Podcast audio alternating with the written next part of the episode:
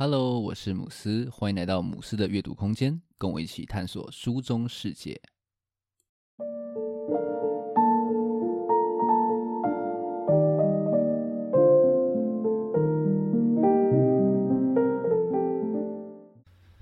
今天想跟大家分享一套漫画，它的名字叫做《绿之歌》。那《绿之歌》是旅日漫画家高野的作品哦。那有分上下两集。那他的故事是描述主角小绿在上了大学之后，因为高中的阴影，就陷入一个哦写不出东西的困境哦。那这个时候，他偶然遇上了一个在玩乐团大他很多的一个朋友，叫做南俊。那从此就展开了一段嗯青涩的这个追寻旅程哦。其实我已经忘记我什么时候开始追踪高原的 IG 了，但是已经追了蛮多年的，那一直都蛮喜欢他的画风的。那这几年也是看他就是越来越厉害啊，甚至嗯前一阵子村上春树还有邀他去画就是村上的七猫的封面，还有内页插画，真的是非常强。那这本《绿之歌》其实是带有一种私小说性质的漫画吧，它没有太它的剧情是没有太起伏的哦，那甚至是聚焦在一些可能很看起来很琐碎，但是其实又很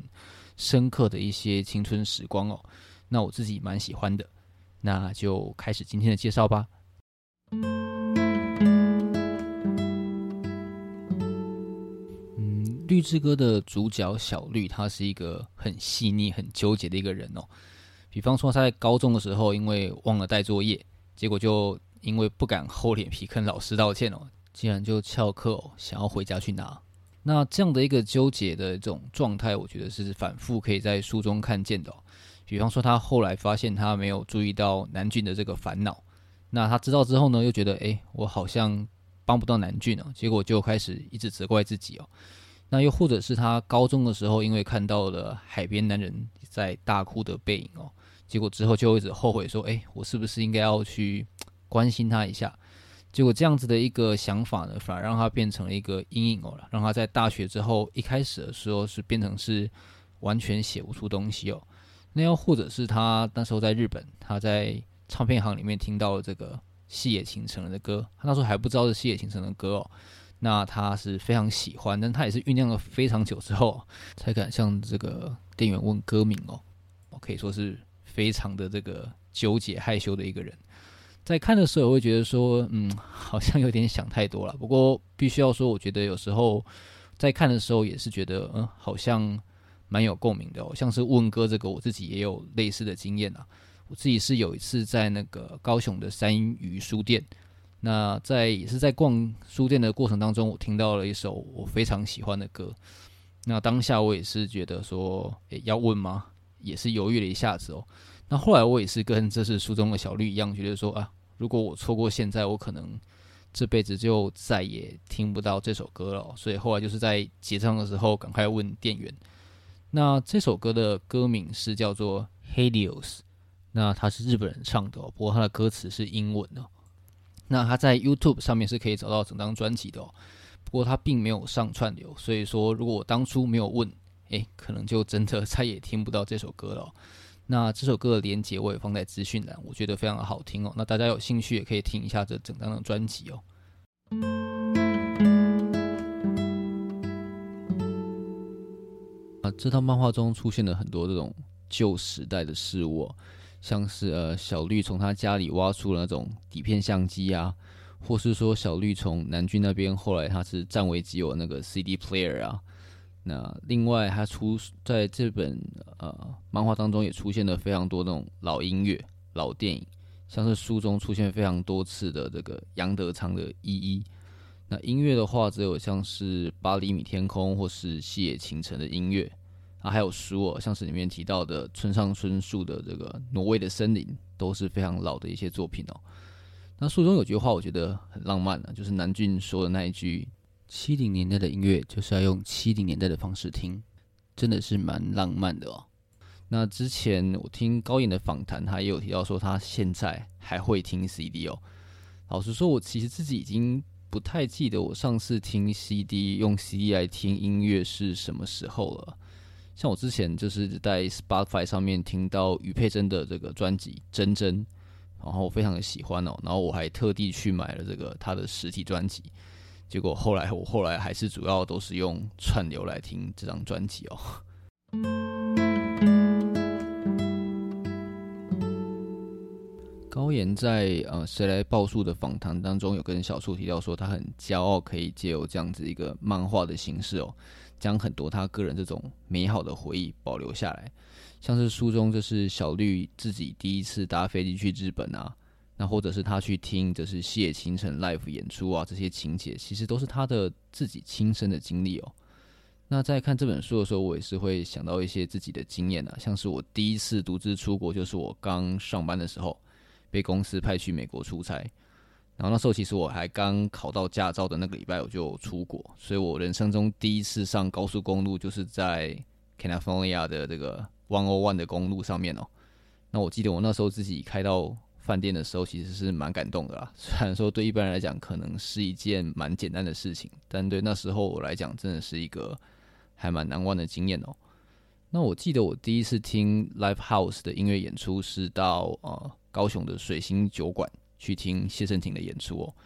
我记得是在二楼，然后很昏暗，有点拥挤，然后坐的位置可以离声音是很近的哦。我记得那时候他才在筹备第一张专辑而已啊，那现在他已经入围过军曲的这个歌王了，好像扯挺远啊。不过我觉得这部漫画就是会让人可以产生这样子的一个共感哦，去回忆到过去那些曾经很激动的一些时刻。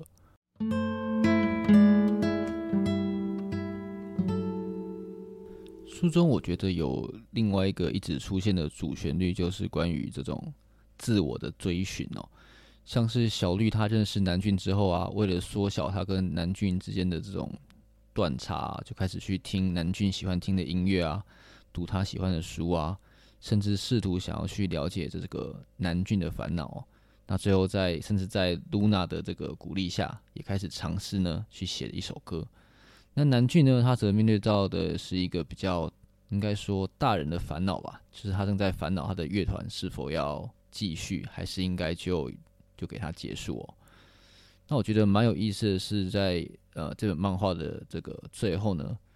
小绿他其实并没有去写完这首歌哦。那南俊呢，则是选择结束他的乐团哦。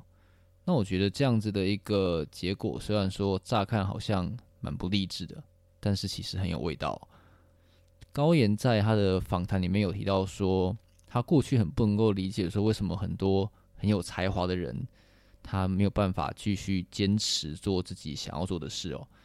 但是呢，他后来也渐渐去理解到这样的一个选择哦。那我很喜欢他在访谈里面说的一句话哦，他是这样说的：呃，不是所有的努力都会有回报，但我觉得这个没有回报的同时呢，也是一件很美的事情哦。这让我想到一部我很喜欢的日剧哦，叫做《喜剧开场》，也是在探讨这样子呃是否要继续追寻还是结束的这个主题哦。但是呢，最后就算是选择结束了，过程的一切其实也都不会白费哦，走过的一切都会留下一些痕迹哦。嗯、书中南俊对这个小绿说了一句，我觉得非常有意思、很有韵味的一句话。他对小绿说：“年轻将保留你对世界的不了解，这是一件好事。”、呃，想来我是我反而是在南俊这个年纪开始，就是写部落格，然后弄弄 Facebook、IG，然后现在在弄这个 Podcast，可以说是反而是在这个年纪开始的一种呃小追寻嘛。虽然说大多时候其实是蛮快乐的啦，但是有时候也会有一种啊不知道自己在干嘛的时候。那我记得有一次就是我的也发了一篇 IG 图文吧，反应不是特别好。然后我在那那个晚上就在检讨啊，在烦恼。结果就是我睡前读这个《绿之歌》的时候，被南俊的一句话就是有被打到。我这边念一下他说的话，这是他那时候对小绿说的话。他说：“在黑暗中，你不用急着想快点被找到，也不用急着想找到些什么。”那那时候看到这句话，真的是嗯，有点被疗愈到哦。那在违章女生拉链的访谈里面，就是主持人严娜有问这个高原说：“诶，他是怎么样去执着的做自己喜欢的事情，而不这么去在乎一些外界的回报？因为毕竟说创作者总是会希望说，诶，自己的创作、自己的作品、自己想要送出去的讯息可以被接收到，而不是单纯哦，只是向这个树洞发声哦。那高妍的回答是这样子哦，他认为关键在于就是他对于他的作品是非常的诚实的哦。他认为就是创作者他去创作，他一定是有个想要去传递的初衷。那这个初衷绝对不会就是说哦，我要做这个作品，我要感动非常非常多人，绝对不会是这个初衷啊。如果你有这个初衷，你也不会绝对没办法感动很多人哦。那正是因为他在作品当中就是毫无保留，很。很赤裸的去表达他这个诚恳的情感哦，所以反而感动到非常多的人哦。那这对我来讲其实也是一个反思啦。其实我当初会开始写部落格，就是想要推荐一些我喜欢的书嘛。那我想要分享我从书中得到的一些收获跟感动，把这样的一个感动可以分享给更多的人哦。所以，嗯、可能其实我想了想，就是诚实的把我从书中得到的感触，其实传递出来也就很够了吧。对啊，可能也不用这么去思考，说我要很好的反应之类的。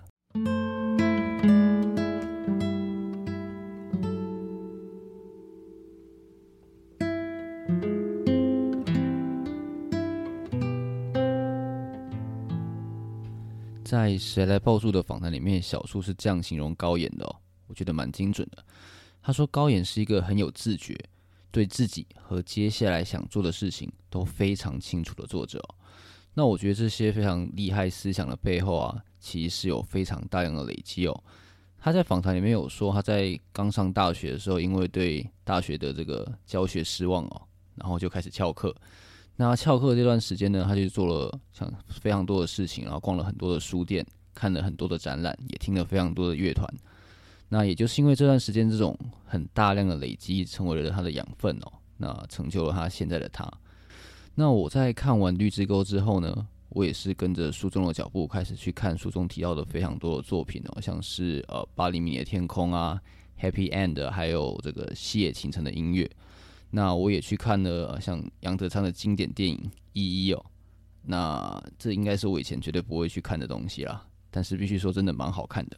然后诶，杨德昌的《一》在 Netflix 上面有，所以蛮推荐大家可以去看的。虽然说有一点长，但是真的还蛮好看的。总之，我觉得就继续累积吧。相信这些累积，未来回头看的时候，都会是很呃美好的回忆。那最后，我也推荐大家可以去听一下，就是呃违章女生、La La Land，还有谁来报数对高妍的访谈哦，这是非常厉害、非常呃精彩的访谈。那这两这些访谈的连接，我也会放在资讯栏那边，大家可以去听听看。那今天的分享就到这边。如果你觉得节目不错的话，可以订阅并分享给身边的朋友。如果你对今天介绍的这个内容有兴趣的话呢，也欢迎留言或私讯来跟我互动哦。只要到脸书或 IG 搜寻“母狮的阅读空间”，就可以找到我喽。最后，感谢你的收听，我们下一本书再见。